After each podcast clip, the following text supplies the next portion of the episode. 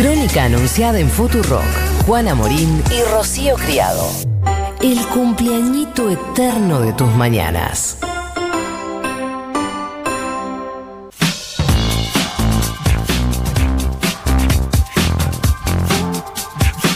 Bueno, muy bien, 35 minutos pasaron de las 9 eh, de la mañana. Tenemos 10 grados 3 décimas de temperatura en la ciudad de, Buenos Aires hasta las 12. Hacemos crónica anunciada en eh, Futurock. Mucha gente que sigue intentando adivinar quién es eh, el nuevo, la nueva integrante de este programa. Pueden seguir arriesgando respuestas incorrectas a través de la aplicación de Futurock y a través del hashtag crónica anunciada en Twitter. Nosotros nos vamos a ir a hacer la primera entrevista de la jornada. Tal vez es la entrevista indudablemente judicial del día.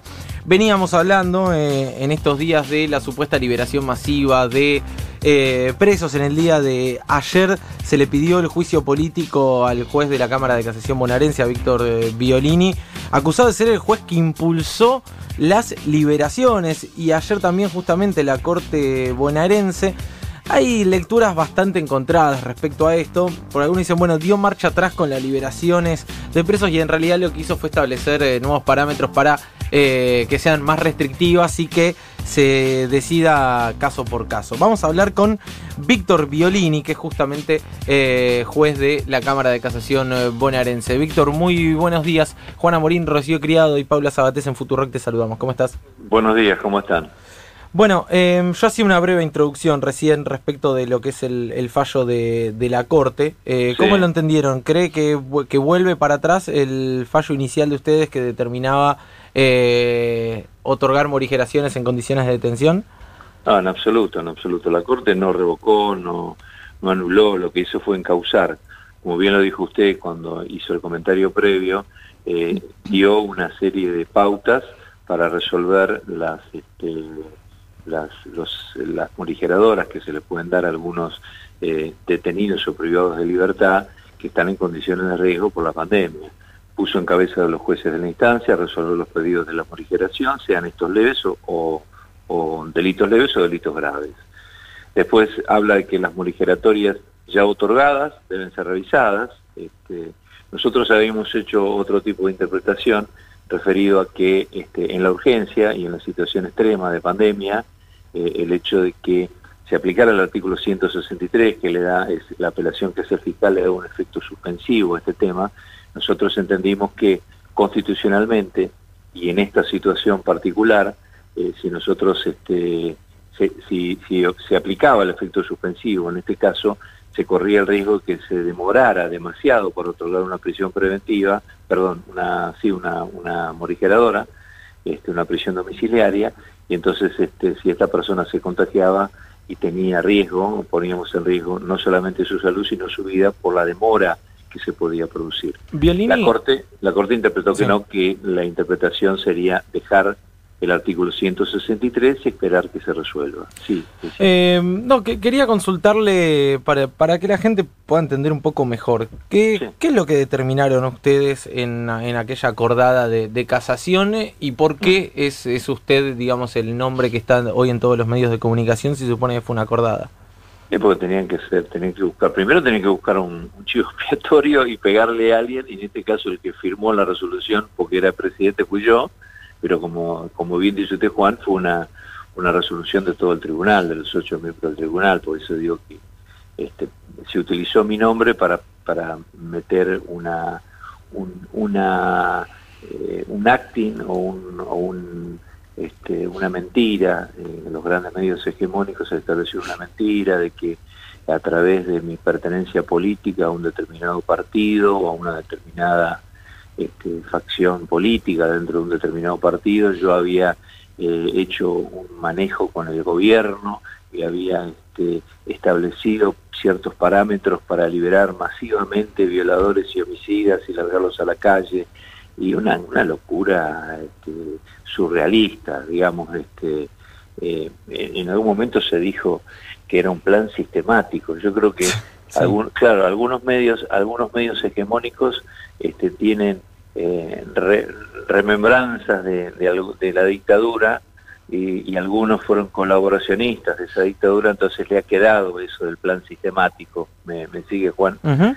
este, pero bueno, en realidad creo que se basa se basan en esa en esa postura de, ponerme a mí como este, el imputado de haber este, liberado miles de presos, todos asesinos y violadores, y con esto eh, golpean al gobierno diciendo que yo tengo un acuerdo con el gobierno, que yo soy pertenezco a tal partido político, a tal otro. Este, yo, Juan, que lo he dicho en reiteradas oportunidades en varios medios, yo no conozco al presidente, no conozco a la señora Cristina Fernández y tampoco conozco, ni siquiera conozco a mi gobernador, mi gobernador de la provincia de Buenos Aires, nunca lo vi, no lo conozco. Eh, obviamente sé quién es, pero no lo conozco. Nunca hablé con él, nunca hablé con nadie, a mí nadie, nunca del gobierno me han pedido absolutamente nada y esto es todo un invento que han, hecho a correr, han hecho hacer correr justamente para, para manejarse políticamente de una forma que yo considero que es este, absolutamente agraviante, que aparte este, han dicho cualquier cosa, han, mentido de una manera increíble. increíble Estamos hablando con Víctor Violini, juez de la Cámara de Casación eh, bonaerense. Eh, Víctor, en este sentido, justamente, la acordada de casación, yo eh, obviamente la leí, pero me gustaría bajarla un poco a tierra para, la gente que, está del otro lado. Establecía, vamos a ser claros, establecía la liberación de gente detenida por delitos graves, sea abuso sexual, sea violación, sea eh, homicidio, sea eh, delitos de lesa humanidad. No, exactamente es todo lo contrario. Primero, hay, que, hay que aclarar que no son liberaciones son sí, perdón, bueno, es, el juego de los medios, ¿no? Que son cumplimiento de pena en domicilio, para aquellas personas que tuvieran, claro, para aquellas personas que tuvieran, eh, que fueran mayores de 65, según nos dice la OMS, y nos había dado el listado, la Corte Provincial nos mandó el listado de aquellas personas que estaban en situación de riesgo, este, y, y de ninguna forma eh, se consideraban los delitos graves. Este, los delitos graves, que eran todos los que se habían cometido con violencia, ya sea con el uso de armas o, aunque no se usaran armas, de algún tipo de violencia, aquellos delitos que fueran eh, que tuvieran que ver, que fueran delitos sexuales, aquellos delitos que fueran con violencia de género, es decir, todos los delitos graves que nosotros consideramos graves y que si hubiese empleado la violencia estaban excluidos de, los arrestos domiciliarios.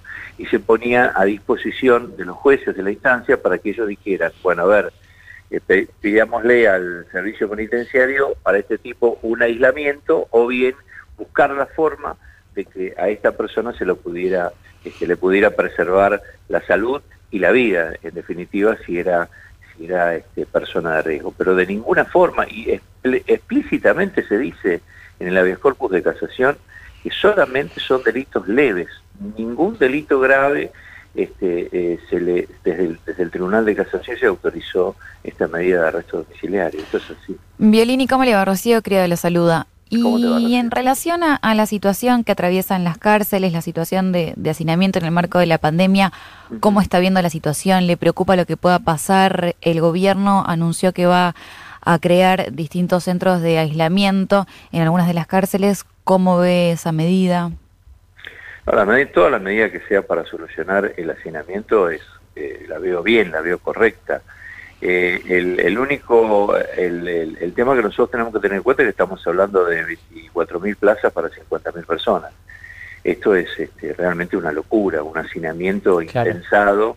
Este, realmente es una locura. Yo por eso digo, algunos, algunos este, medios que hablan y que dicen y hablan de de que hemos dejado en libertad miles y miles de personas. Yo realmente quisiera, yo creo que ninguno ha ido o ninguno pisó una cárcel para que vea la realidad de cómo se vive en la cárcel y cómo, cómo están hacinados. Sí, total. La, la, la, eh, la sumisión eh, casi inhumana de esa gente, cómo está, cómo está alojada en esos lugares. Entonces, este, uno, uno tiene, una juez que tiene que, manejarse en ese, en ese aspecto, preservar la vida, preservar la salud y tratar de hacer lo imposible para que esto este, mejore. Obviamente a su pregunta, eh, eh, yo creo que, espero que no, espero que no, y ruego a Dios todos los días cuando me levanto de que esto no ocurra, pero de llegar a, ingresar el, el COVID-19 en alguna unidad carcelaria, cualquiera que fuera, esto es, este, lo he hablado con médicos, por eso lo digo, lo puedo transmitir. El, contagio es muy rápido, es muy rápido. Entonces, este, nosotros eh, en una unidad carcelaria que tenemos 700, 1000, 1000 internos, 1200, que se contagien 300, 400 internos y que tengamos que sacarlos y llevarlos a unidades hospitalarias, etcétera, etcétera, esto significaría en forma inmediata un colapso en el sistema sanitario de toda la provincia de Buenos Aires. Entonces, esto es lo que no se entiende y no se ve, y no, no, no se logra comprender. ¿Por qué la urgencia?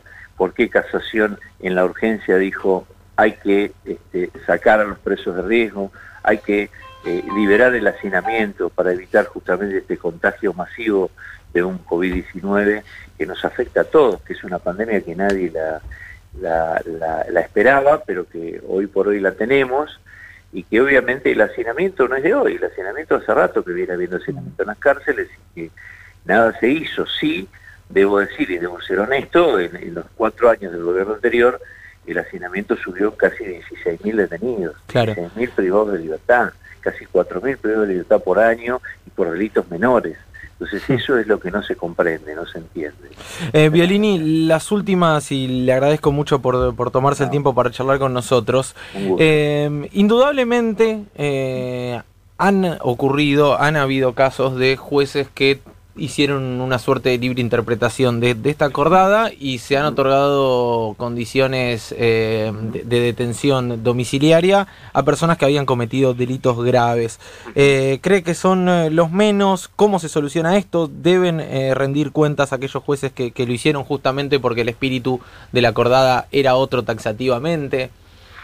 No, yo creo que, como dice usted, son los menos, son los menos. Puede haber ha habido, y de hecho hay algún, algún caso muy particular, este, muy puntual, donde se ha hecho lugar alguna algún arresto domiciliario este, de, alguna persona que ha cometido un delito grave. Justamente esto lo ha sancionado la Corte en esta resolución cuando dice que hay que, este, a los efectos de resolver los pedidos de morigeración que ya fueron concedidos, sean estos leves o graves, debe este, eh, encauzarse nuevamente cada uno de esos, de esos otorgamientos y revisarse y ver si este, realmente fueron bien concedidos o no. Esta, esta es la realidad, es este, una, una resolución de la Corte que pone un poco de límite a aquellos excesos, si es que los hubo, creo que son los menos, este, en cuanto a liberaciones otorgadas. Esta es la realidad. Eh, y la última, ¿teme por el juicio político que se solicitó ayer o cree que se trata simplemente de una cuestión más bien mediática? No, creo que es una cuestión, no, no, temor no tengo ninguno, ya a esta altura de mi vida no puedo tenerle a nada, tengo 61 años y tengo 30 años de, de, de por judicial, no, no. Este, yo digo siempre lo mismo, que no se puede no se puede pedirle al jury, siempre lo dije, no porque sea mi caso, pero no se puede pedirle al jury a un juez por el contenido de sus sentencias. Es un gran disparate porque estamos perdiendo la independencia de uno de los poderes del Estado, que es el, Poder Judicial en este caso. Creo que esto es un pedido absolutamente político. Este, Usina de Justicia, si bien yo respeto que hay mucha gente que son víctimas y que conforman Usina de Justicia, y las respeto y las entiendo absolutamente, eh, hay gente que no es víctima este, y que está trabajando políticamente dentro de Usina de Justicia para, este, en este caso, imputarme un jury o pedirme un jury a mí, este, se manejaron de esa forma también para, utilizándome a mí, este, eh, atacar al gobierno, este, bueno, tuvo una serie de cosas que evidentemente es absolutamente político. Hay una foto, Juan, de Usina de Justicia, de los, dice abajo miembros de Usina de Justicia, a mí no me consta si son ellos los miembros o no. Pero dentro de, esa foto aparece este, mucha gente que fue este, eh, contraria al habeas corpus colectivo que se sacó de la casación, entre ellos el fiscal Marcelo Romero de la Plata, entre ellos aparece la doctora Márquez en la foto, que es la doctora que dijo que habíamos liberado 176 violadores en un día y que después se desdijo y dijo que eran 140 y que se... Bueno, esa jueza también aparece en la foto de Usina de Justicia aparece Carolina Píparo, que es una legisladora del PRO, y detrás, en el fondo de la foto, aparece el procurador Julio Contegrán. Entonces, de más está decir que esto es un tema político, Juan. Víctor Violini, gracias por la comunicación. Un saludo. Un gusto grande. Hasta luego. Pasaba el juez de la Cámara de Casación bonaerense, Víctor Violini, en Crónica Anunciada. Futurosa. Futurosa. Futuro. Las pequeñas vidas de la cosa.